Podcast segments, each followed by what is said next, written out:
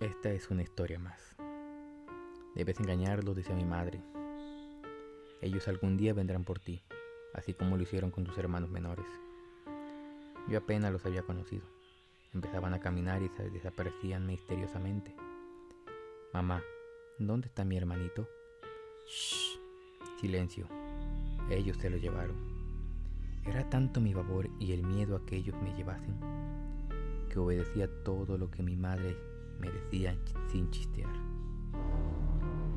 Era tan cotidiano verla hablándole a la pared o suplicando a la ventana.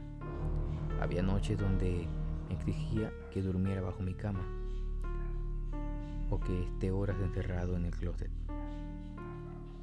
Por días me daba de comer solo arroz y otros tantos se iba de casa dejándome solo con manzanas para soportar el hambre.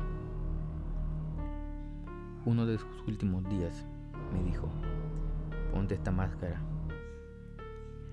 así ellos no sabrán quién eres. Yo accedí, claro.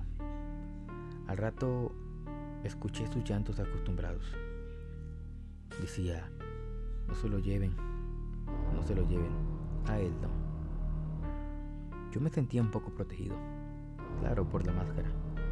Así que no hice nada más que quedarme inmóvil, sabiendo que mi madre me estaba protegiendo. Dejé de escuchar su voz y eso me preocupó. Lentamente la empecé a buscar por toda la casa, hasta que la encontré tirada en el jardín con un cuchillo en manos, totalmente desangrada. La sirena sonaba a lo lejos. Yo no sabía lo que pasaba, no entendía nada. Pasaron los años y poco fui poco fui Debajo de ese jardín estaban enterrados los huesos de mis pequeños hermanos que no pudieron escapar de su esquizofrenia.